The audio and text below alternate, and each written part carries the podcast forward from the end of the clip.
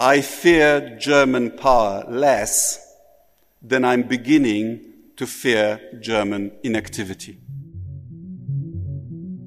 Ich fürchte deutsche Macht weniger als deutsche Untätigkeit, beteuerte der polnische Außenminister Radosław Sikorski im November 2011 bei einer Konferenz der Deutschen Gesellschaft für Auswärtige Politik. So lieblich klang das polnisch-deutsche Verhältnis einmal. Inzwischen hat sich der Ton verändert. Angela Merkels als überheblich empfundener Alleingang während der Flüchtlingskrise, die scharfe Kritik an der polnischen Justizreform und zuletzt die als zögerlich wahrgenommene Haltung Deutschlands zu Waffenlieferungen an die Ukraine haben zu einer Entfremdung zwischen beiden Ländern geführt. Und auch dazu, dass die antideutsche Karte innerhalb der polnischen Debatte widersticht. Die proeuropäischen deutschfreundlichen Stimmen sind leiser geworden und bittere Anklagen gegen den Nachbarn werden wieder laut. Und mit ihnen auch eine alte Forderung. Ohne Entschädigung, ohne Wiedergutmachung kann es keine echte Versöhnung geben. Wir wünschen uns sehr, dass die Deutschen diese tiefe ethische und moralische Bedeutung dieser Geste sehen und sie in diesen Kategorien interpretieren.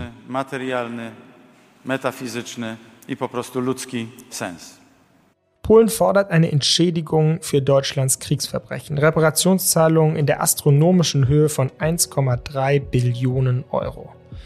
Nicht Millionen, sondern Billionen. Es gibt ein Gutachten des polnischen Parlaments, in dem der Verzicht auf die Reparationszahlungen als völkerrechtlich unwirksam bezeichnet wird. Das heiße Eisen Wiedergutmachung liegt also auf dem Tisch und Deutschland muss gut aufpassen, dass es sich nicht die Finger daran verbrennt. Denn die grausame deutsche Kriegsschuld mit bis zu sechs Millionen Toten ist für viele Polinnen und Polen eben immer noch ungesühnt. Welche Schlüsse zieht man aber daraus? Das ist Anlass für eine Debatte. Wir führen sie heute im FAZ-Podcast für Deutschland, hören erst zwei Polen mit ganz gegensätzlichen Meinungen dazu und fragen dann Berthold Kohler, den Politikherausgeber der FAZ, was er von den Forderungen hält. Heute ist Donnerstag, der 8. September. Mein Name ist Simon Strauß und es ist gut, dass Sie mit dabei sind.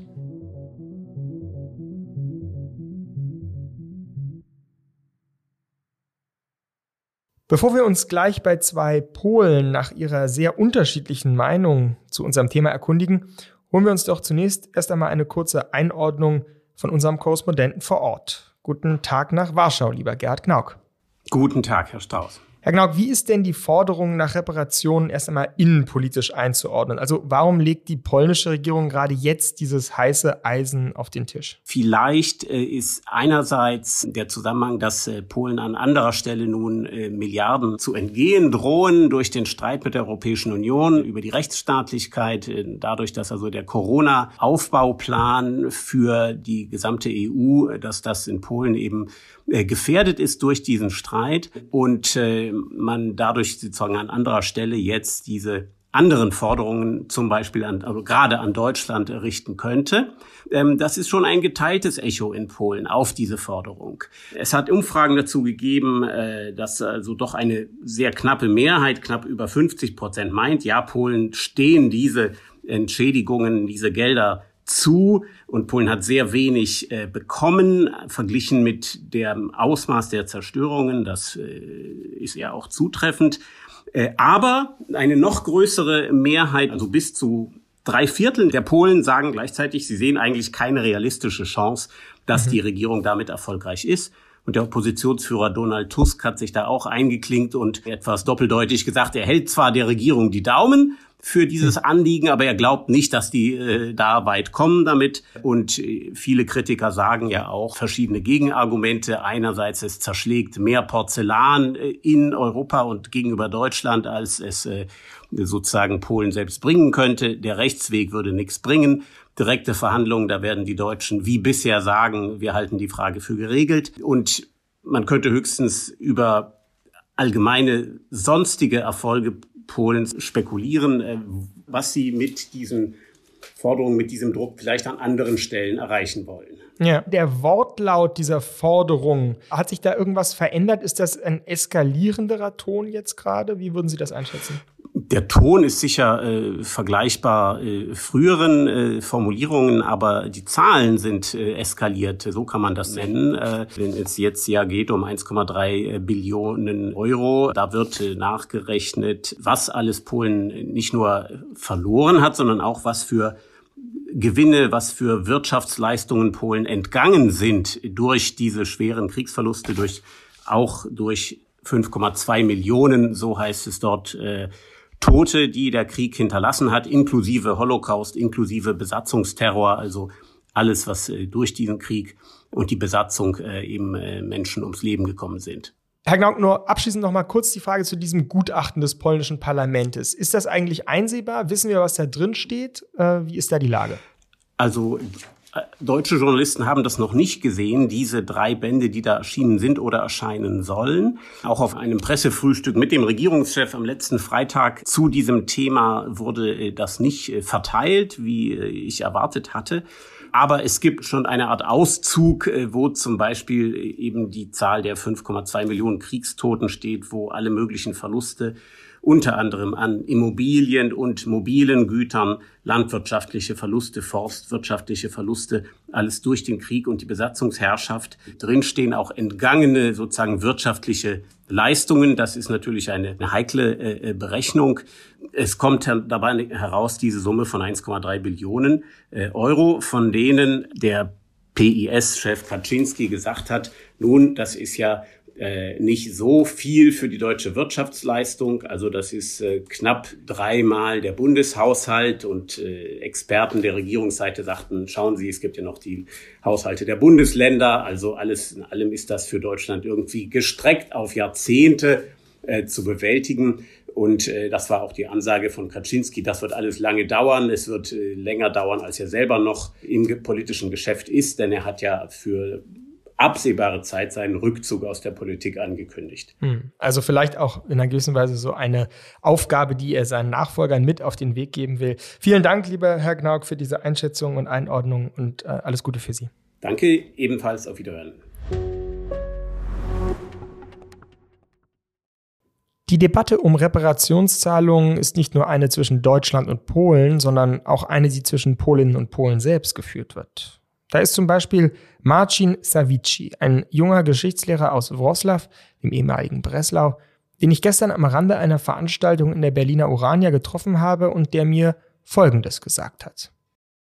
I don't think that uh, reparation to be paid because ich glaube nicht, dass Reparationszahlungen nötig sind. Es ist so viel Zeit vergangen. Und Deutschland ist ja nicht mehr das Dritte Reich, sondern eine moderne Demokratie mit großem Respekt vor Menschenrechten.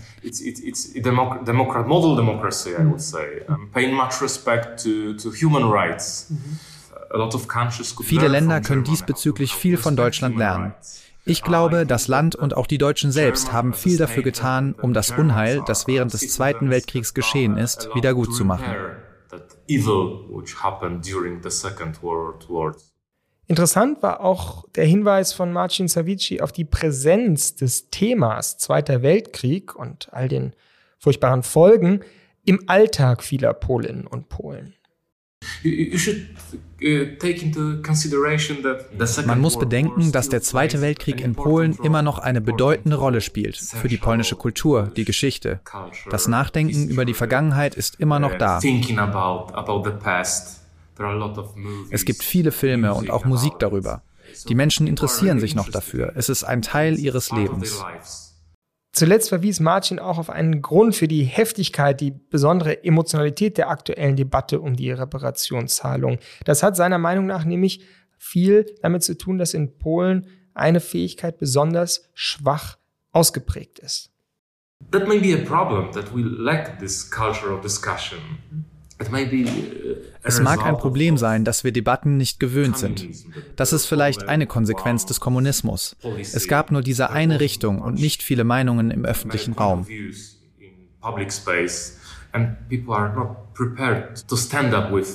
Wir sind oft vielleicht nicht bereit, uns mit anderen Meinungen und Werten auseinanderzusetzen. Für manche ist es wirklich schwer, eine eigene Denkweise zu entwickeln. Dieses Gefühl, also keine eigene Denkweise zu entwickeln, hatte man bei Marcin allerdings gerade nicht.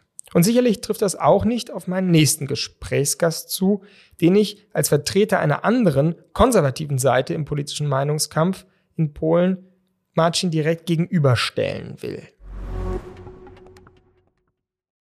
Adam Jarosch ist am Lehrstuhl für öffentliche Verwaltung an der Warsaw School of Economics tätig. Er ist Politikwissenschaftler und forscht über die kommunale Selbstverwaltung, Bürgerbeteiligung und postsozialistische Transformation. Er ist für unser heutiges Thema nicht unrelevant stellvertretender Vorsitzender der polnisch-deutschen Gesellschaft in Thorn. Ich grüße Sie, Herr Jarosch. Ja, ich grüße Sie, Herr äh, Strauß. Lieber Jarosch, finden Sie denn die Forderungen nach Reparationen ganz persönlich erstmal gerechtfertigt? Ja, also dies, dies ganze Frage hat mehrere Ebenen. Also erstens der Bericht, der veröffentlicht wurde, ist eine wirklich äh, so große äh, und vernünftige Arbeit von einem Team von, von äh, über 30 Wissenschaftler mit verschiedenen Hintergründen, wo diese Verluste von Polen in dem Zweiten Weltkrieg zusammengefasst wurden.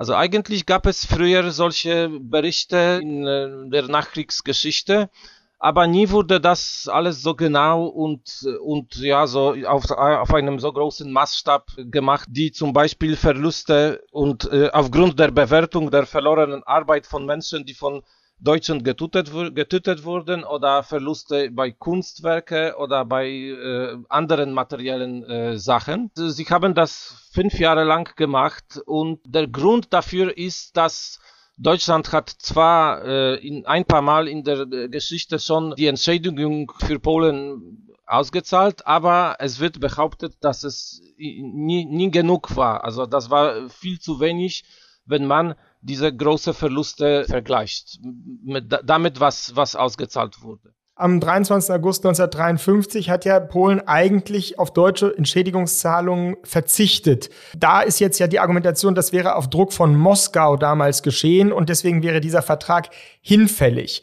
Halten Sie das für eine sinnvolle Argumentationsweise, also diesen ursprünglichen Vertrag jetzt aufzulösen, wenn man so will? Das ist eigentlich ganz komplizierte rechtliche Angelegenheit weil diese Stellungnahme von, der polnischen Regierung, was auch im äh, Bericht äh, betont wurde, ist eigentlich ja nicht so klar. Eigentlich, das ist eine Stellungnahme von der Regierungspräsidium äh, im 1953, wo der Vorsitzende Borisław Bierut, also damaliger Ministerpräsident, informiert die äh, Mitglieder des Ministerrates, dass solche Stellungnahme von dem Regierungspräsidium beschlossen wurde, aber eigentlich in den Akten und äh, oder in zum Beispiel die staatlichen Dokumenten wurde das nirgendwo veröffentlicht, ja. Und hier gibt es hm. diese Unklarheit, ob das wirklich rechtlich verbindend ist, ja. Hm. Das eine ist ja jetzt die rechtliche Diskussion, die haben Sie angeschnitten. Die andere ist jetzt die politische Frage. Halten Sie es denn für eine sinnvolle politische Tätigkeit, dass jetzt gerade, wo ja sozusagen Europa sowieso erschüttert ist durch den Ukraine-Krieg, durch jetzt die äh, schweren finanziellen äh, Probleme, vor denen Bürgerinnen und Bürger stehen, dass man jetzt gerade diesen Punkt wieder auf den Tisch bringt, dieses heiße Eisen. Ist das sinnvoll Ihrer Meinung nach? Also auf jeden Fall, das ist äh, eine Folge von der äh, Haltung Deutschlands gegenüber die Ukraine, wo Polen äh, sehr stark und ab wirklich ab dem ersten Tag Ukraine so offen und stark sowohl humanitarisch als militärisch unterstützt hat und unterstützt immer noch auf jede Art und Weise, wie, wie man machen kann. Und auf der Seite von Deutschland haben wir mehrere Beispiele gehabt, wo Deutschland eigentlich die Position der deutschen Regierung unklar war. Und das hat in Polen nicht nur bei der Regierungslage, sondern auch bei der Opposition und allgemein in der Gesellschaft eine große erstens Enttäuschung und zweitens Missvertrauen äh, ausgelöst.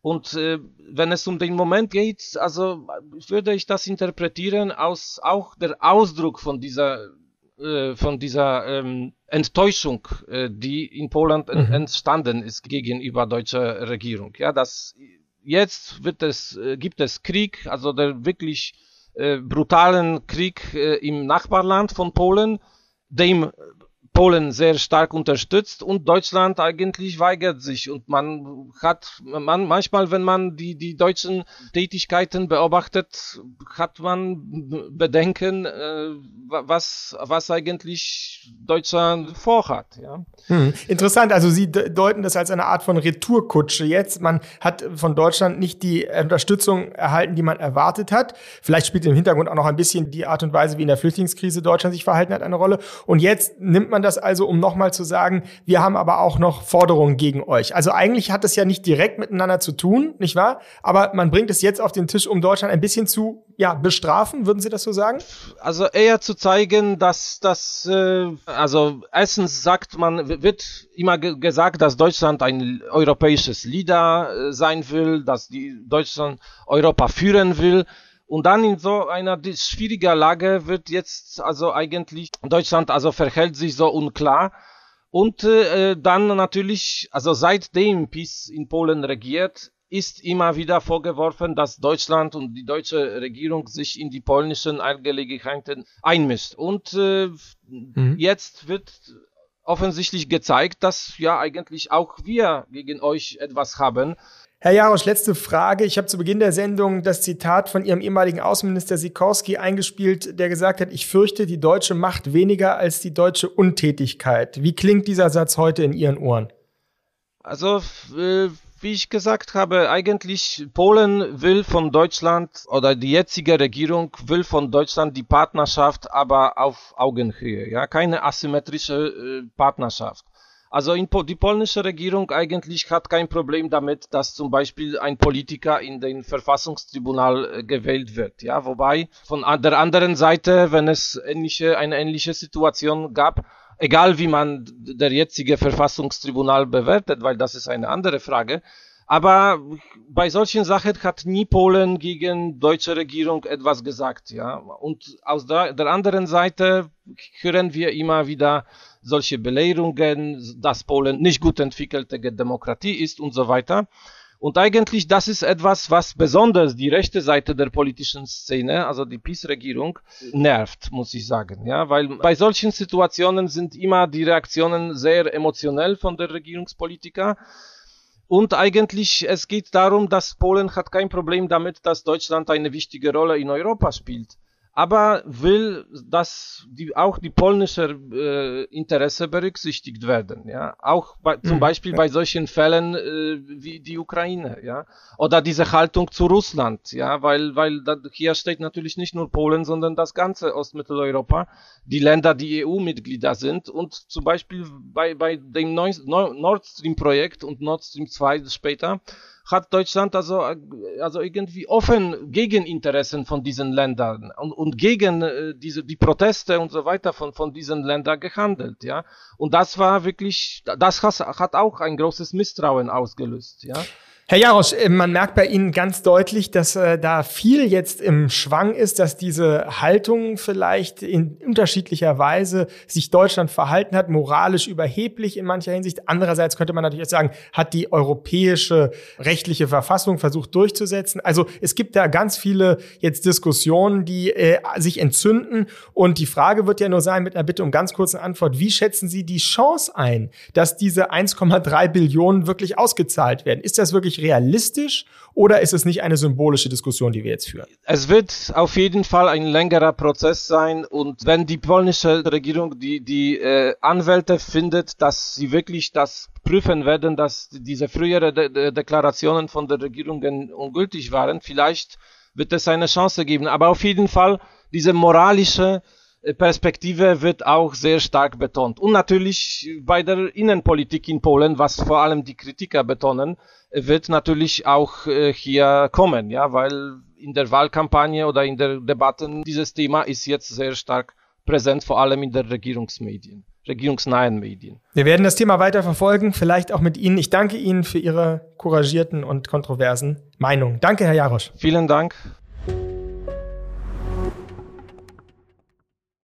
So, jetzt haben wir die innenpolitische Einordnung und zwei kontroverse polnische Stimmen zum Thema gehört und können uns abschließend der spannenden Frage widmen, was halten wir eigentlich von dem Ganzen? Wie wirkt die polnische Forderung auf uns Deutsche, gerade jetzt mitten in all der Angstdebatten um Gasknappheit und einen heißen Herbst? Ist das eine Provokation oder eine durchaus gerechte Forderung, weil Deutschland im Angesicht all der angerichteten Verheerungen insgesamt doch ziemlich günstig davongekommen ist, wie ein befreundeter Staatsrechtler mir gegenüber gestern sagte.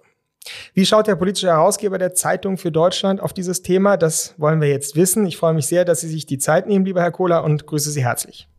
Hallo, Herr Strauß, sehr gerne. Ich habe gerade mit einem polnischen Politikwissenschaftler gesprochen, der die Forderungen nach Reparationszahlungen als eine Art Strafe für die deutsche Passivität bei der Ukraine-Unterstützung wertet. Äh, hören wir noch mal kurz rein. Also seitdem PiS in Polen regiert, ist immer wieder vorgeworfen, dass Deutschland und die deutsche Regierung sich in die polnischen Angelegenheiten einmischt. Und äh, jetzt wird offensichtlich gezeigt, dass ja eigentlich auch wir gegen euch etwas haben. Herr Kohler, dass wir auch etwas gegen euch in der Hand haben. Wie klingt so ein Satz in Ihren Ohren? Naja, klingt schon äh, einigermaßen irritierend äh, für mich in einer Zeit, in der wir ja alle konfrontiert sind mit äh, Putins Angriffs- und Vernichtungskrieg gegen die Ukraine. In diesen Zeiten müsste es ja eigentlich darum gehen, in unserem Lager, äh, die wir ja alle auf der Seite der Ukraine stehen, äh, für Geschlossenheit und Solidarität zu sorgen. Und ähm, da kommt es mir doch sehr kontraproduktiv vor, in dieser Auseinandersetzung äh mit, mit Forderungen zu kommen, die auf deutscher Seite äh, nach einem Dreivierteljahrhundert gerade jetzt in dieser Lage doch eigentlich nur irritieren können. Irritieren, sagen Sie, die polnischen verantwortlichen Regierungschefs Morawiecki und auch Kaczynski sagen aber, dass es eben ohne diese Entschädigung keine echte Versöhnung geben könne. Wir wünschen uns sehr, dass die Deutschen die tiefe moralische Bedeutung dieser Geste sehen hat Morawiecki vor ein paar Tagen gesagt und Herr Kaczynski sogar, dass die Weigerung Deutschlands mehr zu zahlen eine signifikante Lücke im Funktionieren Polens als einem souveränen Staat darstelle. Müssen wir also als Deutsche nicht doch anerkennen, dass da noch immer eine offene Wunde klafft und wir darum gebeten werden, sie zu schließen? Also natürlich müssen wir zur Kenntnis nehmen, das hat man ja auch vorher äh, schon gewusst, dass jedenfalls in einem Teil Polens, auch in der politischen Repräsentation Polens, das eine, eine klaffende Wunde ist. Das kann und sollte man äh, nicht, nicht ignorieren. Andererseits darf man natürlich auch nicht übersehen, dass dieses Thema ähm, eine innenpolitische Komponente hat, dass es da um die Mobilisierung auch von äh, Wählerschichten ähm, geht. Und andererseits würde ich doch hoffen, dass man auch auf polnischer Seite sieht, dass wir dieses das Thema, äh, welche Schuld, welche Verantwortung trägt Deutschland in einem Dreivierteljahrhundert nach Hitlers verbrecherischem Angriffs- und Vernichtungskrieg, dass wir uns auch in den, in den Jahrzehnten dazwischen damit äh, beschäftigt haben. Ich möchte auch noch mal dran erinnern ähm, an den Kniefall Willy Brandt in Warschau, der ja nun in Warschau stattgefunden hatte, nicht in Moskau, in Minsk oder in Kiew. Es gab eine ganze Reihe von Akten der Wiedergutmachung, Versuche der Entschädigungen beginnen in den 70er Jahren bis hin zum, zur Zwangsarbeiterentschädigung im Jahr 2000. Es gab verschiedene Erklärungen. Äh, keine deutsche Nachkriegsregierung hat die verbrecherische Natur dieses Angriffskriegs äh, äh, Hitlers jemals in Frage gestellt. Ganz im Gegenteil. Also es gab eine, glaube ich, eine durchgehende Anerkennung für das Leid und für die Zerstörung, die über Polen gebracht äh, worden sind. Aber das Thema Reparation ist, ist, äh, ist eine andere. Und äh, wie gesagt, dann, glaube ich, spielt es eigentlich noch eine Rolle, ob, ob es politisch klug ist, äh, von, von Seiten Polens gerade in dieser Zeit dieses Fass wieder aufzumachen. Ich würde eher sagen, die, die Büchse der Pandora wieder zu öffnen. Mhm. Der Kollege Jansen hat ja bei uns einen Artikel geschrieben, wo er ja auch argumentiert hat, dass insgesamt, wenn man alles so zusammenzählt, schon 80 Milliarden Euro Entschädigungen gezahlt worden sind von deutscher Seite, also Kriegsschäden und NS-Opfer. Nur Israel, so endet er seinen Artikel, hat mehr Geld erhalten. Also würden Sie sagen, dass das wirklich eine strategisch und auch unlautere sozusagen Art und Weise ist, von polnischer Seite aus jetzt nochmal auf finanzielle Entschädigungen zu drängen? Naja, also man tut sich schwer, das unlauter zu nennen, wenn man also, wie gesagt, das Leid und die Zerstörung im Kopf hat, ähm, die Polen zugefügt worden ist, damals von, von Hitler, Deutschland. Äh, Ministerpräsident Morawiecki hat ja ähm, das gerade auch bei uns in der Zeitung nochmal noch mal geschildert, den Generalplan Ost. Also das, das ist äh, ganz entsetzliches äh, Unrecht, das äh, Polen als Ganzes und, und, und der polnischen Nation zugefügt worden ist. Aber das Thema Reparationen äh, ist, ist nochmal eine andere. Hm. Und ähm, ich, ich habe ja schon auf die Gesten hingewiesen, die, die von, von deutscher Seite erfolgt sind. Gleichzeitig muss man einfach zur Kenntnis nehmen, dass beginnend mit dem Jahr 1953 polnische Regierungen erklärt haben, dass sie keine weiteren Entschädigungen äh, und Reparationen mehr fordern würden. Das ist in verschiedenen Erklärungen und Verträgen seither äh, ausdrücklich oder stillschweigend äh, wiederholt äh, und bekräftigt worden. Und der deutsche Bundeskanzler Scholz hat ja erst vorgestern im Interview mit der FAZ äh, darauf hingewiesen, ähm, dass äh, für die deutschen Regierungen jedenfalls die Reparationsfrage völkerrechtlich abschließend äh, geklärt ist und das, das gilt für alle Bundesregierungen, für alle Nachkriegsregierungen. Äh, auch die jetzige Regierung hält genau diese Position ein. Naja, das ist genau der interessante Punkt jetzt, nicht? Da steht Aussage gegen Aussage, völkerrechtlich geklärt, sagt Scholz. Die polnische Seite und dieses Gutachten des polnischen Parlaments sagt aber genau eben, dass es nicht völkerrechtlich zu akzeptieren ist, weil es aus Druck von Moskau damals dieses Einverständnis sozusagen ja. gegeben. Das ist natürlich auch eine strategisch geschickte Karte, die man jetzt gerade zieht, wo alle sowieso Russland feindlich sind. Äh, das jetzt ins Feld zu führen, oder? Gleichwohl ähm, ist Polen ja seit dem Fall des Eisernen Vorhangs und dem Zusammenbruch der kommunistischen Regime vor mehr als 30 Jahren ja ein freies demokratisches Land und äh, ich glaube, es äh, auch die Tatsache, dass, dass Warschau erst jetzt, mehr als 30 Jahre später und wie gesagt äh, 77 Jahre nach Kriegsende, solche Forderungen in der Höhe, das muss man ja auch nochmal bedenken, erhebt, äh, sagt ja auch etwas darüber aus, äh, wie die Erfolgsaussichten einer solchen äh, Forderung in Polen selbst in den letzten 30 Jahren beurteilt worden sind. Also wir müssen noch mal über die Höhe sprechen. 1,3 Billionen Euro, das ist in etwa das Dreifache des Bundeshaushalts äh, ist natürlich eine völlig, sagen wir, also eine nicht realisierbare Forderung. Ich wüsste auch gar nicht, vor welchem Gericht diese Forderung erhoben werden sollte, aber unabhängig davon ist das eine, eine geradezu von der Höhe jedenfalls her eine, eine fantastische äh, Forderung. Muss nicht sofort bezahlt werden, sagt er ja, kann auch noch ein bisschen dauern, nicht, sagt Herr Kaczynski. Ja, der hat aber auch gesagt, das stelle für die deutsche Wirtschaft gar kein Problem dar, eine solche, eine solche Rechnung. Ähm, das zeigt mir jedenfalls, dass er nicht nur in einer anderen Zeit lebt, sondern irgendwie auch auf einem anderen Planeten. Mhm. Äh, also gerade jetzt, ja, wo wir alle natürlich auch in Polen und das, wie gesagt, dafür kann man ja nur Verständnis haben. Polen ist ja mit ähnlichen wenn nicht gar größeren Problemen durch den russischen Angriffskrieg auf die Ukraine äh, konfrontiert, wie man gerade in solchen Zeiten auf die Idee kommen kann, wo wir alle damit ringen, dass wir, dass wir, dass unser Wohlstand zurückgeht und, und wir in Rezessionen schlittern, wie man als in einer solchen Zeit auf die Idee kommen kann. Also Deutschland könnte 1,3 Billionen quasi nebenher, wie auch immer gestreckt zahlen. Das ist natürlich äh, eine abenteuerliche Annahme. Mhm. Abschließend, Herr Kohler, wie schätzen Sie das jetzt ein? Also die Debatte ist da. Wie sollte jetzt die deutsche Seite politisch geschickt mit Feingefühl darauf antworten, damit die Sache nicht eskaliert?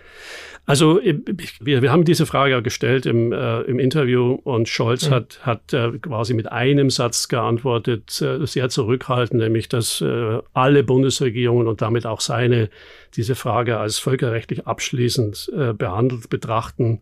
Äh, weiter, glaube ich, ist die deutsche Seite bisher, äh, die offizielle Seite, äh, nicht darauf eingegangen. Und ich glaube auch, das ist vernünftig, das so zu behandeln. Es ist ja auch eben von polnischer Seite nicht klar, ob die Regierung, äh, die amtierende Regierung äh, Morawiecki ähm, sich das zu eigen macht im Sinne tatsächlich also einer konkreten Forderung, die, die dann erhoben wird und wo auch immer zu Gericht gebracht oder wo auch immer vorgetragen wird.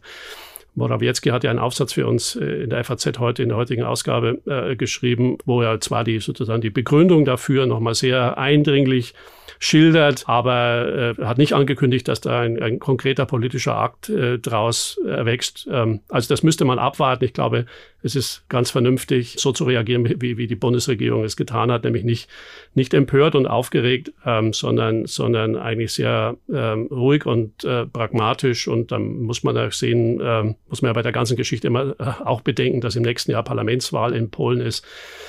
Ähm, ob, ob, ob dann, ob es dann einen Regierungswechsel gibt oder nicht, aber vermutlich ist ähm, es ist ganz vernünftig, ähm, jetzt nicht sehr aufgeregt auf diese Forderung zu reagieren.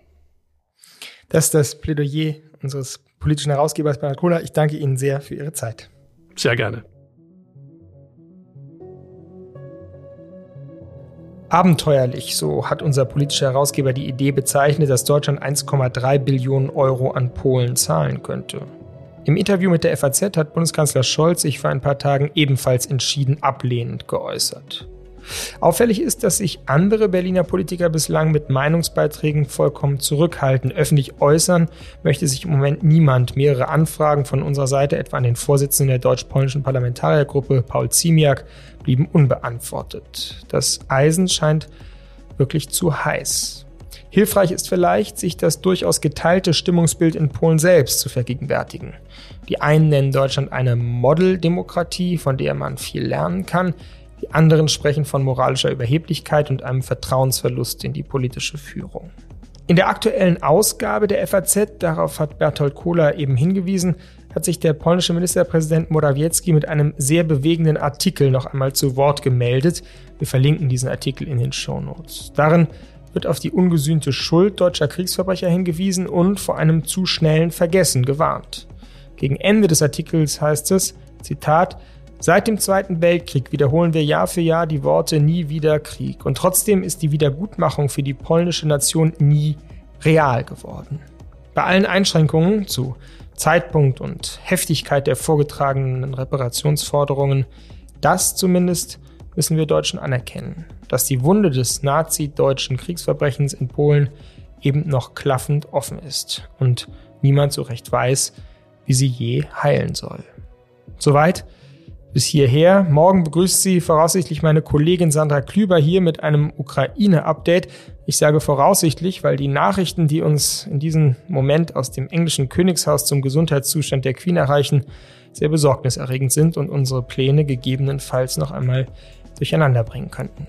Für alle Fälle also ein May God Save the Queen zum Abschluss. Mein Name ist Simon Strauß. Ich habe mich sehr gefreut, dass Sie heute wieder mit dabei waren.